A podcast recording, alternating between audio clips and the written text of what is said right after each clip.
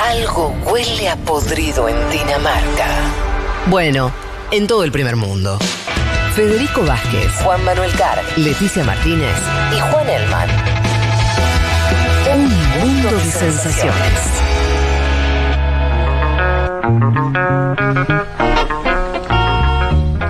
Em, ¿Les parece que nos metamos rápidamente en el último de los contenidos que teníamos para el día de hoy? Eh, que tiene que ver con eh, una. No interna, iba a decir, no, no, no, no, no calificaría como eso, pero sí una.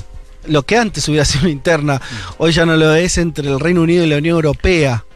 Y la cuestión comercial, que lo, lo has contado ya, Juan, a- Sí. algunos de, de- de estas aristas, de algo que parece empeorar a cada rato. Sí, un déjà vu, ¿no? Porque Mm. efectivamente ya hemos hablado de, de esto, de esta discusión por una parte central del acuerdo que es el protocolo de Irlanda del Norte, ¿no? Un protocolo que fue firmado hace tres años y medio, firmado también, por supuesto, por, Reino Unido, que ahora dice eh, que quiere reformarlo, ¿no? Reformarlo de manera eh, integral. Dice, la verdad es que no pudimos cumplirlo así como está planteado. Esta semana, eh, por esta que pasó, el secretario del, Brexit, que es el, ministro a cargo de esta negociación, que es David Frost, dijo que efectivamente van a buscar una reforma, que se van a sentar o van a hacer la propuesta a Bruselas y amenazó también con ejecutar lo que es el botón nuclear de esta parte del trato, que es el ¿Qué? artículo 16, que básicamente lo que, lo que implica es suspender cualquier parte de- del tratado por dificultades económicas, sociales o ambientales. Pero Suena- no puede decir botón nuclear, eh, ¿Cómo? o sea, era metafórico. No, claro, sí. Sería apretar el botón nuclear en, en- en este.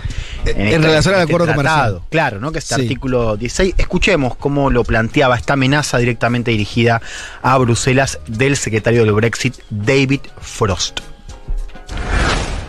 Northern Ireland is not EU territory. It is our responsibility to safeguard peace and, respons- and prosperity in Northern Ireland. And that may include using Article 16 if necessary.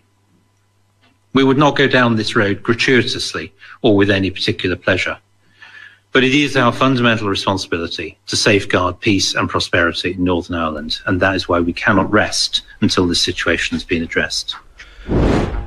Irlanda del Norte no es territorio de la Unión Europea, es nuestra responsabilidad asegurar la paz y la prosperidad en Irlanda del Norte. Eso puede incluir utilizar el artículo 16 de ser necesario.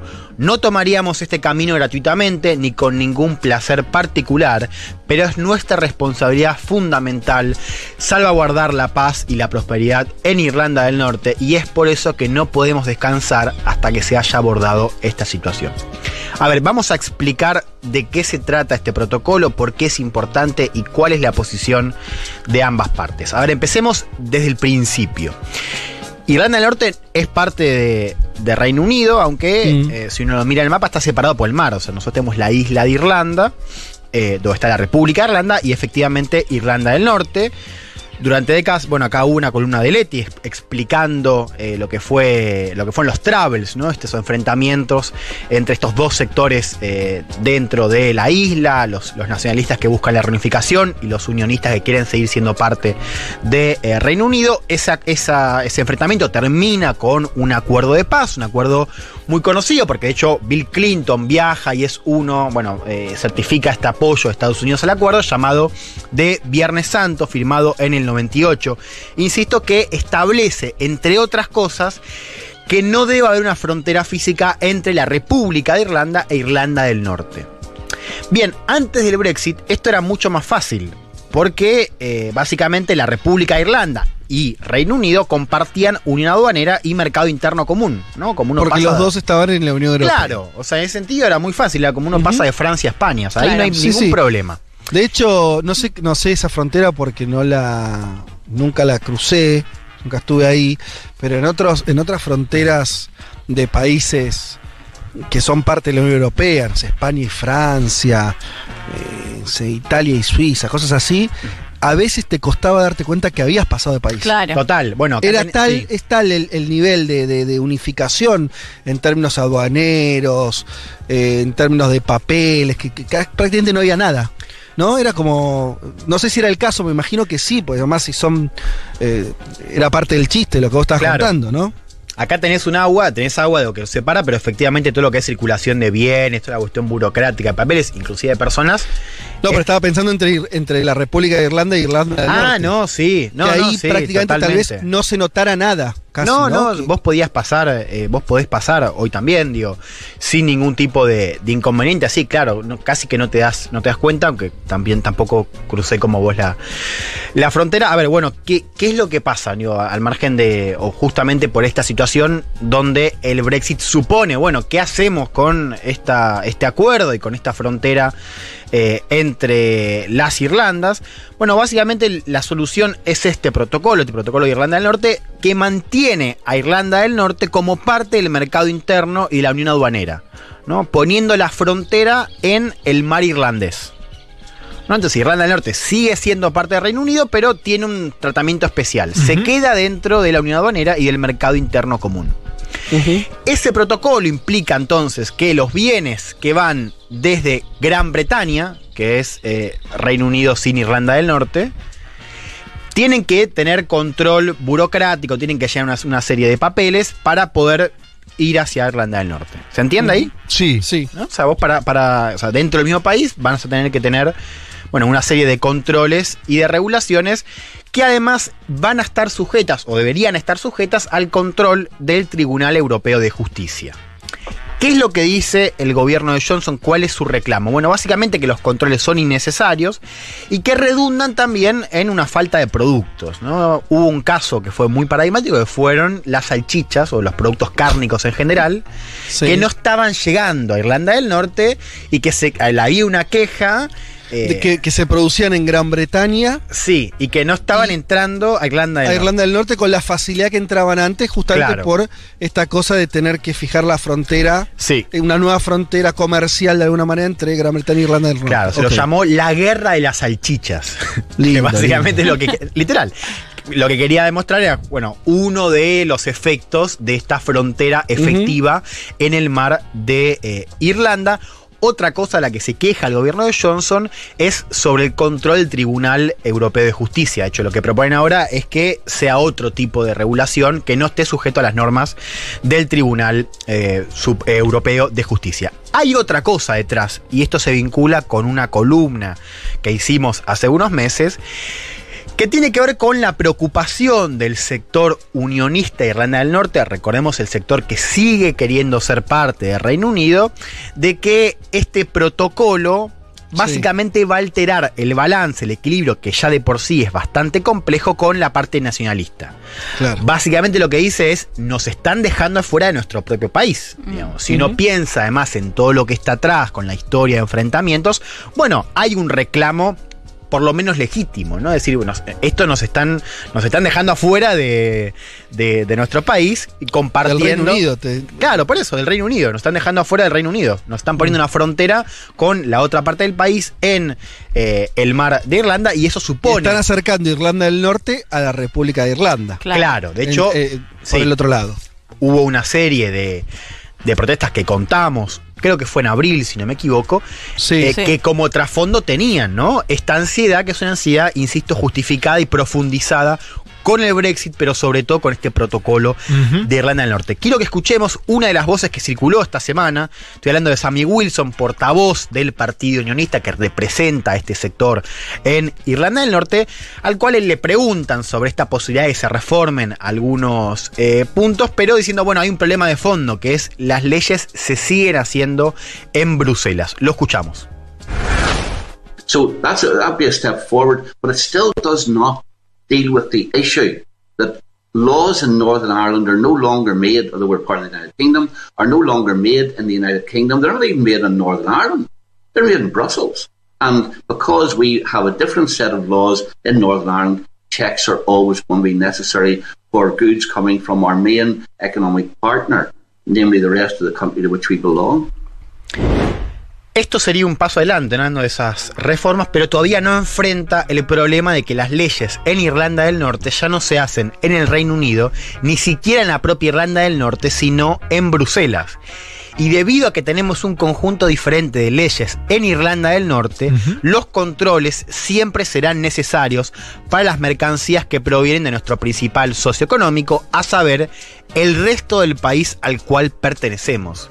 ¿no? Marcando un poco este, este discurso muy patente de nos están excluyendo de nuestro propio país y nos están obligando a una serie de controles eh, bueno, que eh, están fijados por Bruselas y que son un problema, ¿no? Lo que dice Irlanda del Norte, este sector unionista Irlanda del Norte es, nosotros comerciamos mucho más con Gran Bretaña, o sea, con el resto del Reino Unido, que con Europa. Entonces es un despropósito, dicen, que tengamos que tener estos controles cada vez que queremos comerciar bienes. ¿Cuál fue la propuesta de Europa, también presentada el miércoles? Bueno, Bruselas presentó una propuesta que básicamente alivia lo que es la carga burocrática, ¿no? Dice que van a, van a reducir las trabas en un 80%, saca también alguna prohibición de importación de, productos cárnicos, ¿no? Hablando un poco de esta, eh, de esta cuestión de las salchichas. salchichas. Ustedes se ríen, pero efectivamente cuando lo presentan, hablaron de las salchichas justamente para decir eh, como un tema que, había sido simbólico, bueno, ahora estaría fuera de, del protocolo según esta propuesta. Eh, que sin embargo se niega a cumplir esta demanda de Reino Unido de que no sea el, Tribunal Europeo de Justicia quien controle. ¿no? Lo que dice Europa es esto es inaceptable, el Tribunal Supremo Europeo de Justicia tiene que seguir siendo el, el ente que rija todo esto y ustedes lo firmaron, ¿no? Un poco la, el discurso de Europa es, nosotros no estuvimos tres años y medio negociando esto para que ahora vos vengas a decir hay que reformar todo, cuando fuiste vos el que lo firmaste.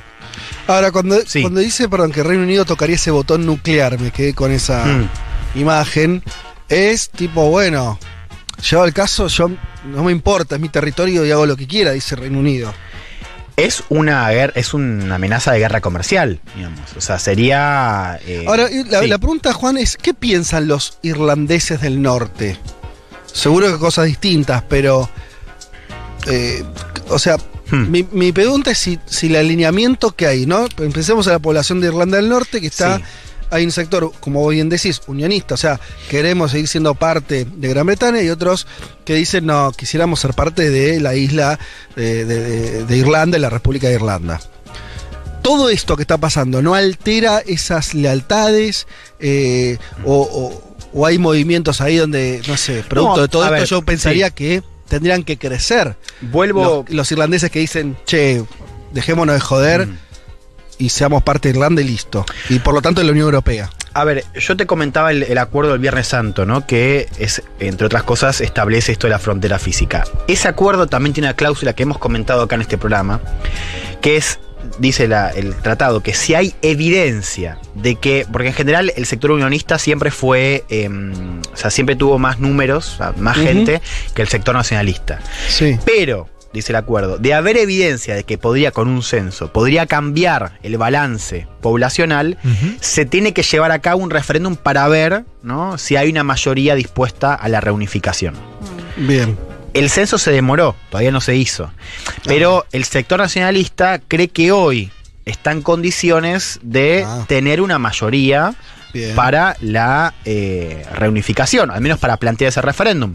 Lo cual también explica la ansiedad del otro sector, unionista, que no solamente tiene que lidiar con esta consecuencia de Brexit, sino que también está viendo cómo el sector nacionalista, ahí es bien interesante, perdón, yo ahora me parece acá, me parece un caso, los, los unionistas son protestantes, eso es, esa es la otra, sí. Eh, son protestantes y, los, nacionalistas católicos. Los nacionalistas una, son católicos. Sí, una cosa que siempre ha aparecido en el conflicto es que el sector unionista se queja de que los católicos tienen muchos hijos. No, en serio. y que entonces es un problema, porque, eh, claro, los tipos tienen tantos hijos que en algún momento, claro, van a ser más. Cuando los protestantes tienen menos hijos. Entonces es interesante también ver ¿no? cómo hay una ansiedad que se fue construyendo durante años y que ahora el Brexit las ha expuesto de una manera que nunca estuvo antes. Entonces ahí son esos dos sectores. Un sector que está esperando tener eh, este, este, este censo para ver de qué manera está representada la población y el otro sector que, bueno, está insisto, de manera legítima, muy nervioso, ¿no? Eh, muy ansioso por estos cambios. Cierro con esto una revelación del Financial Times de esta semana también, que es que la Unión Europea se está preparando ya para un escenario de confrontación. ¿no? O sea, se va a sentar a negociar, pero ya está pensando por dónde le puede pegar a Reino Unido en el caso de que se desate esta guerra abierta por si Reino Unido aplica este artículo 16, ¿no? que implica suspender una parte del tratado. Hubo una reunión esta semana de eh, Maros Sefcovic, que es el vicepresidente de la Comisión Europea, con embajadores de Alemania, Francia, Italia, España y Holanda, estos cinco países, donde básicamente acordaron, fue un acuerdo, una reunión informal, donde acordaron, ¿no? donde hay consenso para que Europa se ponga fuerte y que le pueda pegar, por ejemplo, con la cuestión de la energía, ¿no? donde una parte de la energía, sobre todo el gas, llega a Reino Unido desde Europa. ¿Se acuerdan lo que hablamos la semana pasada? Que tenemos una crisis de suministro en todos lados, pero Sí. donde a Reino Unido en el, tema, en el tema de gas se le está complicando también. Bueno, Europa podría estar dispuesta a vincular las cuestiones del gas, también meter, por ejemplo, lo que son tarifas en, en autos. ¿no? Básicamente hay consenso de que si la cosa se pone, se embarra, Europa no se va a echar atrás. ¿No? y que también va a buscar en qué áreas puede perjudicar eh, a eh, Reino Unido.